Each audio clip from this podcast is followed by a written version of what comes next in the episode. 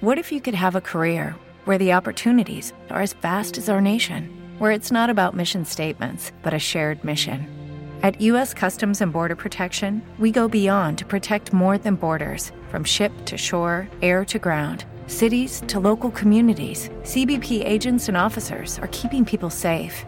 Join U.S. Customs and Border Protection and go beyond for something far greater than yourself.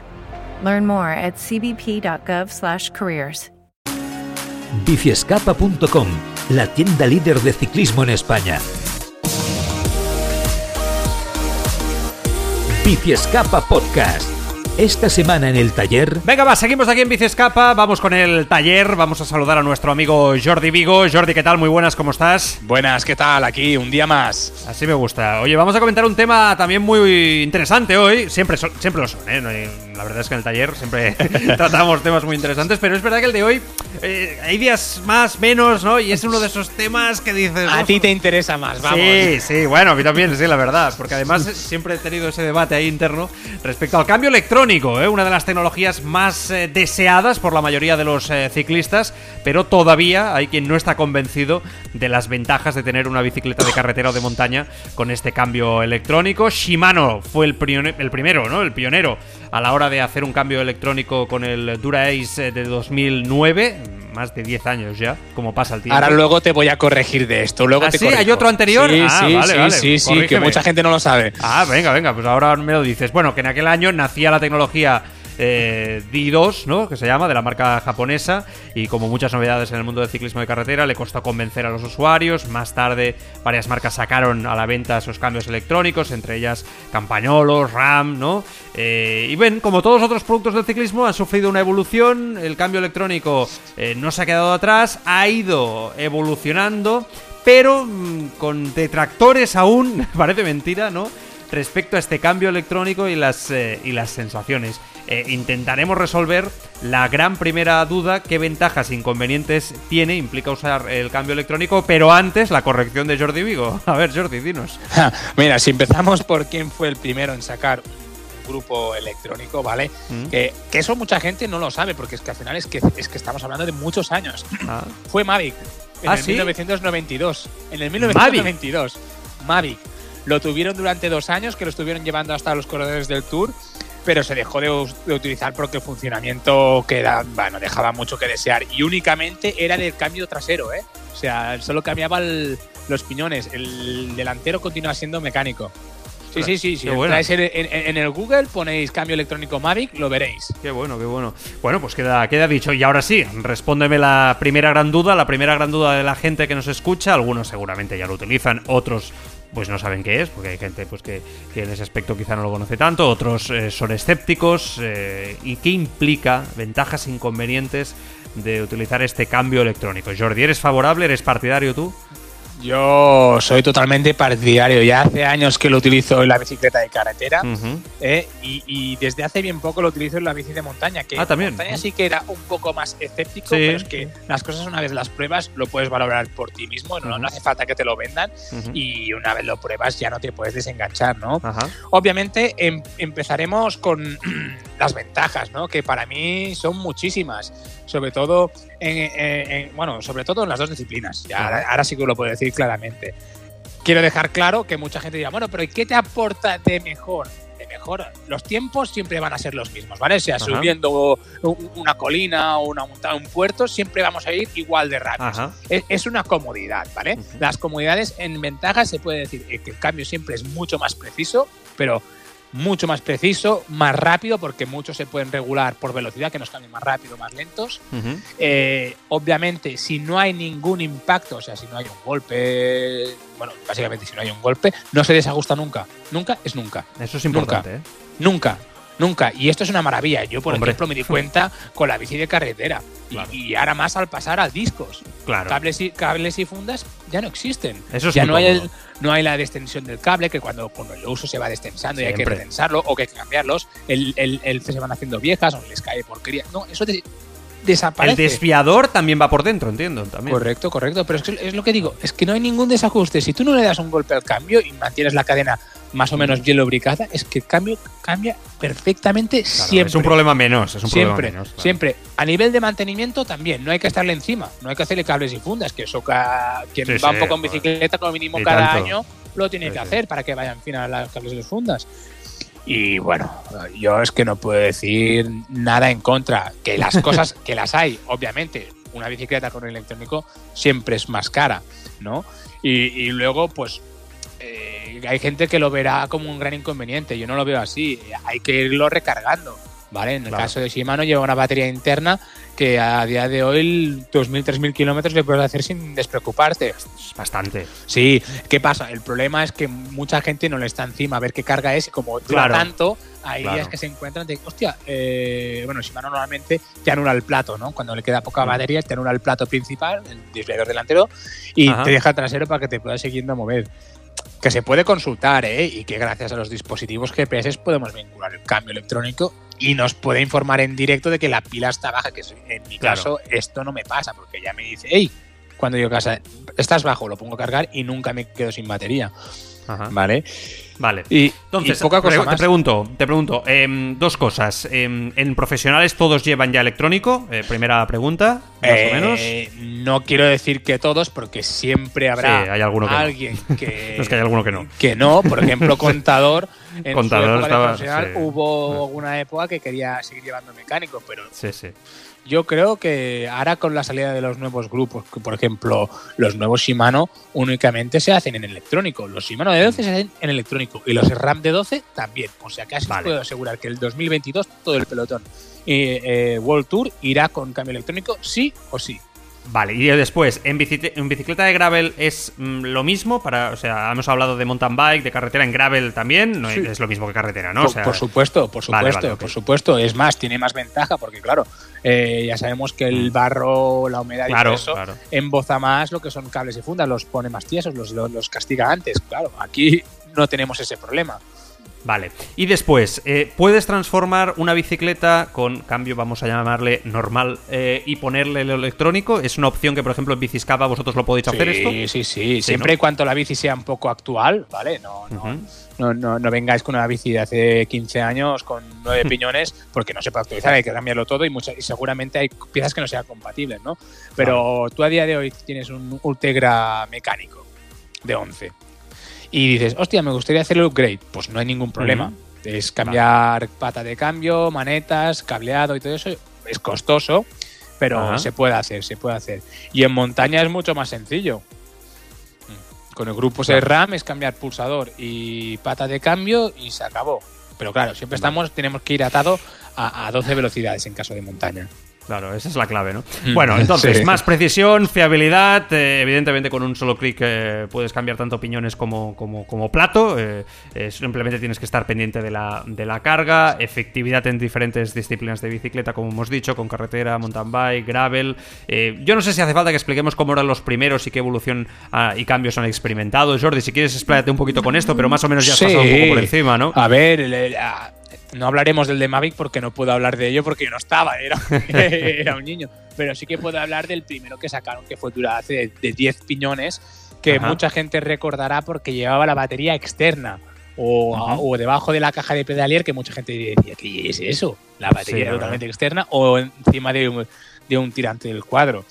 Claro, esto fue el primer el grupo que se sacó y bueno, a, a día de hoy ha mejorado mucho en rendimiento. La del pedalier, ojo, eh, esa era peligrosa, eh. Esa- esa- yo no la vi, eh, pero esa debía Sí, sí, jodida, eh. sí. Bueno, quedaba muy expuesta ahí, se ensuciaba Hombre, mucho.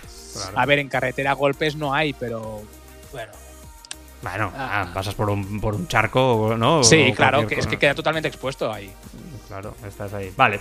Bueno, eh, inconvenientes de las baterías. Eh, entiendo que, que los hay, ¿no? Eh, más o menos también lo has dicho. Eh, no sé si el tema del peso, que hay mucha gente obsesionada con el tema del peso, eh, pues que está, se lo mira al detalle. A veces yo creo que un poco in- incluso absurdo de mirarse, si no eres un profesional, tanto detalle al nivel que a veces la gente se lo Mira, mira. Pero bueno, oye. El tema de peso a día de hoy podemos hablar que casi casi las diferencias son mínimas con un grupo mecánico.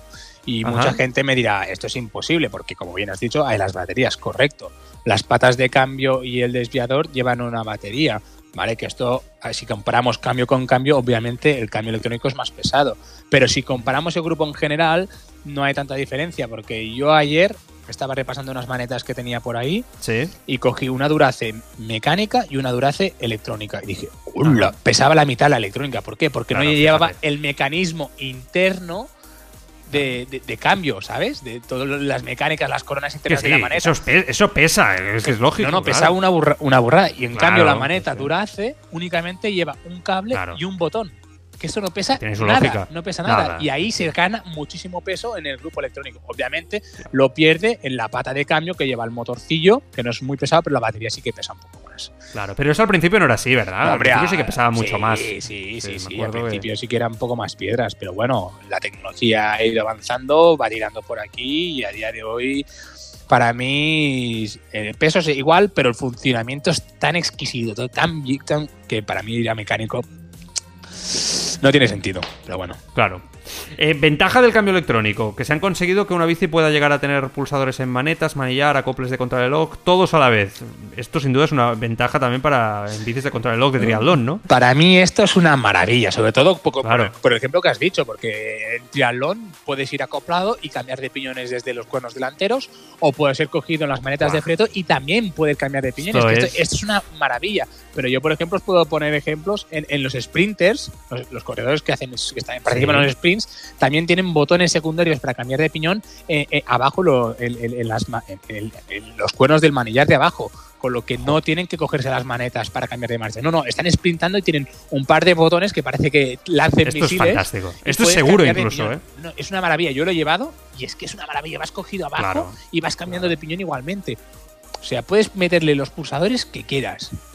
Esto a Mikel Landa le iría bien también, que como él se coja abajo. sí, sí, sí, sí, sí, sí, ríete. Sí, para sí, un escalador que se coja abajo, que hay pocos. O ¿eh? para un escalador o para un sprinter. Para un sprinter, como bien dices. Vale, ya has explicado un poquito antes también que, que- que es especialmente interesante el tema del cambio electrónico eh, en bicis de montaña de gravel, ¿no? Donde funcionan aún mejor y que evidentemente pues está todo más protegido, ¿no? Eh, y es una ventaja. Eh, no sé si quieres añadir algo más, Jordi, al respecto. No, no, eh, lo que hemos dicho antes, claro, al final yo sobre todo en montaña lo que he notado y ahora más que se acerca el invierno y hay más barro y humedad, a mí me, Mm. a mí me pasaba. Digo, ostras, salgo con la bici limpia, vas, vas cambiando de marchas, pim pam pum, pero claro, con el se va acumulando el barro y el cambio cada Claro. vez va más duro, más, No, no, más- es- más- y con el cambio electrónico esto no te pasa. Sí que es cierto que al final la cadena es lo que se seca y hace que el cambio sea un poco más duro, pero el cambio sigue cambiando.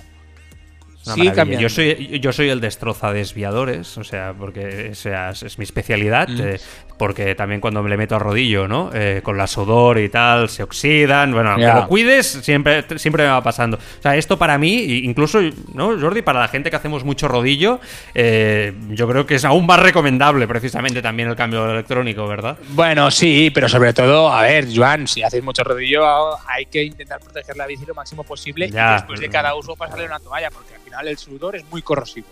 Sí, y, sí, no, no. y a lo mejor un desviador electrónico te aguanta más, pero claro, si lo corroes, te vale más dinero Toda la en razón. un futuro sustituirlo. Mea culpa, mea culpa. Pero- el otro día mi mecánico me metió una bronca de narices. Me dijo, pero si he sacado aquí que he barrido sal. he barrido sal, me nos encontramos también nosotros muchas veces, tornillería, eh, bueno, De todo. de todo. Bueno, entonces, eh, opciones que existen en el mercado y de conectividad también con, con otros instrumentos. eh, por ejemplo, el potenciómetro, explícanos. Bueno, ahora, por ejemplo, a ver, el potenciómetro, digamos que es una cosa que tampoco va atada a un grupo electrónico, ¿no? Sí que es cierto que gracias a todo a, con el cambio electrónico, el potenciómetro, el GPS, la luz trasera y todo eso, casi necesitamos una central de carga al lado de la bici para poder cargarlo todo, ¿no? sí, la verdad, macho. Eh, y, Sí, sí. y es una maravilla porque lo tienes todo integrado, tienes toda la información. O sea, digamos que desde el GPS tienes la información Ujú. del potenciómetro, la información del cambio electrónico, en qué piñón y plato vas y qué carga de batería llevas. Y la verdad es que todo lo hace. eh, es simple, pero demasiado. A veces alguien dirá, hostia, cuántas cosas, ¿no? Cuánta información, cuántas cosas que cargar. ¿no? No, no. Este no es de los temas más complicados, ¿eh? realmente. eh, realmente hay otros que, que a veces sí que complican un poquito más la, la historia, pero este no es de los que. eh, una vez lo. Pero yo lo, yo lo sé por, por amigos, tú mismo lo tienes, ¿no? También, que realmente. No, yo no conozco a mucha gente que cuando cambia, ¿no? Al cambio electrónico, vuelva después o se queje demasiado. Todo lo contrario en ese aspecto, ¿eh? Que a no ser que sea por precio, no, no tiene ningún sentido. No, tampoco. Eh, es más por peso, hay mucha gente y por manías también, ¿no? No, Por- no, bueno, por la peso, gente- peso a día de hoy. Ahora ya no, claro. Un sí, grupo tope de gama ah, ya es ligero de por sí. Ya es ligero Claro, de por claro, sí. Vale, entonces, a partir de aquí, eh, importante, ¿vale? Eh, ya hemos dicho que es fácil, y ahora lo estábamos re- reiterando. Eh, a nivel de baterías, actualizaciones, eh, ¿requiere mucha atención o no especialmente, Jordi? O sea, No, eh, no, no es A- fácil, A, ¿no? día de hoy, decimos. una vez el cambio electrónico sale bi- bien ajustado de la tienda, a no ser que Sí. tengas una caída o algo, Vale. no acostumbra a ver historias. Sí que es cierto Vale, que hay veces que eh, la marca saca actualizaciones, pero normalmente la gente si no lo actualiza no acostumbra a dar historias. Perfecto. Y reparaciones, porque ojo este tema. ¿Es más caro cuando llevas la bici, etcétera? si tienes que repararlo, tal? obviamente, ¿Sí? a día de ¿Sube hoy, mucho? Sí, sí, sí, claro. Hoy un cambio trasero electrónico te puede costar un dineral si lo rompes. Yo es lo que a veces sufro ¿eh? en montaña. Digo, hostia, Claro. cambia muy bien, pero como le pegue una castaña. Sí que Claro. es cierto que los grupos de montaña que hay a día de hoy, que sobre todo los que más vendido, bueno, Ah. a Shimano tenía, pero lo dejó de hacer porque no cuajó mucho, pero el RAM sí que la ha clavado. Eh, tienen eh, una especie de sistema interno que cuando reciben un impacto, digamos que se comprimen como para absorber el impacto y luego vuelven a sitio. Y eso también les da un poco más de dureza. ¿Vale? Vale. Y, y Vale, evita el- gran modo que se rompan. Vale, el coste de un cambio electrónico, por decirlo, vosotros que lo manejáis ahí en Biciscapa Ujú. en la tienda, eh, ¿cu- ¿cuánto sería? Para que la gente- tenga una idea, para quien no lo, no lo sepa. Hay muchos precios, porque claro, al final cada marca en cada disciplina da diferentes opciones, pero claro, a partir de 300 euros una- un cambio electrónico trasero, por decirte algo, no nos lo Sí. saca nadie. Y de aquí arriba, ¿eh? Siempre. Sí, sí, sí, por lo tanto ya sabemos cuánto se encarece un coste ¿no? de una bicicleta con cambio electrónico. 400, 500 euros, ¿no? Extras, puede ser por ahí, más o menos. No, no, no. De una misma bici mecánica a una electrónica. Sí. En carretera ya puedes contar mil euros. En carretera. Mil euros, Sí, sí, sí, porque claro, en carretera hay que sumarle muchas más cosas, porque piensa que al final eh, tenemos más partes. En montaña, como la gran mayoría, bueno, no, ya el- la gran mayoría de bicis van con monoplato y 12 piñones, con lo que Sí, ya sí, hay sí, un mecanismo menos. Y ahora, por ejemplo, podemos encontrar el Ram GX que por 500 euros tienen ese kit de upgrade a, de 12 a 12 mecánico a 12 electrónico. Pero en carretera no, en carretera sí que necesitas más cosas. Porque a veces una cosa batada con la otra, necesitas el cableado, una batería, una centralita, que e- e- es un poco más caro. Es un poquito más caro, pero la Claro. apuesta, eh, como y luego una cosa que me he dejado, en carretera la maneta. Nos hace Ah. la doble función de frenar y de cambiar, por eso es mucho más cara. Claro. Cosa que la maneta Ese de montaña aspecto. es únicamente No. nos cambia por e- y por eso podemos reducir un poco el coste. Claro, está bien ahí. Bueno, bien, es eh, buen detalle. Sí, este. no habíamos caído, ¿eh? no, no, pero este es interesante. Eh, claro, porque es, es- es lógico, ¿no? Pero que muchas veces no puedes ni caer, ¿no? En, en- en ello. Bueno, pues ahí está el cambio electrónico, ¿eh? presentado aquí en el- hoy en el taller con, eh, con Jordi Vigo, que ya lleva muchos años, que mucha gente lo utiliza, pero que es un tema ahí que por precio también muchas veces la gente es escéptica, como hemos visto. Y, y bueno, eh, la verdad es que animamos a la gente, ¿no, Jordi, a que, a que haga ese paso Sí, o de ese ah, paso. También hay que decir que a día de hoy las marcas están pues, apostando claramente por esto, Sí, ¿vale? claramente. Por ejemplo, el RAM ya tiene su primer grupo de 12, que tiene tres grupos, que es el Rival, que ya ha pasado de mecánico a electrónico. Y podemos encontrar eh, en nuestra tienda bicicletas desde 3.000 euros con cambio electrónico, que antes Muy eso bien. era impensable. Imposible. Con lo que- sí, sí. Todo baja. Sí, sí, sí. Al final es como todo. Antes comprarte un cambio electrónico quedaba reservado a bicis tope de gama y bueno, que, Claro. que 3.000 euros no deja de ser dinero. ¿eh? Que ahora me- a lo mejor la gente se pone en la cabeza y dice, ¿qué dice este? Que 3.000 Pero euros tal como está dinero". la cosa, tal como está la cosa en el ciclismo actualmente, correcto, correcto. está bien de precio. Sí, sí, sí, Eh, sí. Está bien de precio.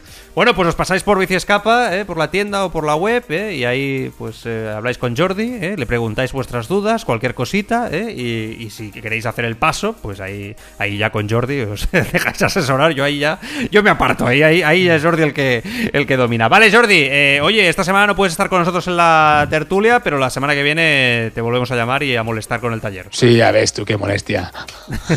Va, Un abrazo fuerte, hablamos. cuídate mucho. Igualmente, hasta luego. Hasta luego. En Sherwin Williams somos tu compa, tu pana, tu socio, pero sobre todo somos tu aliado, con más de 6.000 representantes para atenderte en tu idioma y beneficios para contratistas que encontrarás en aliadopro.com. En Sherwin Williams somos el aliado del PRO.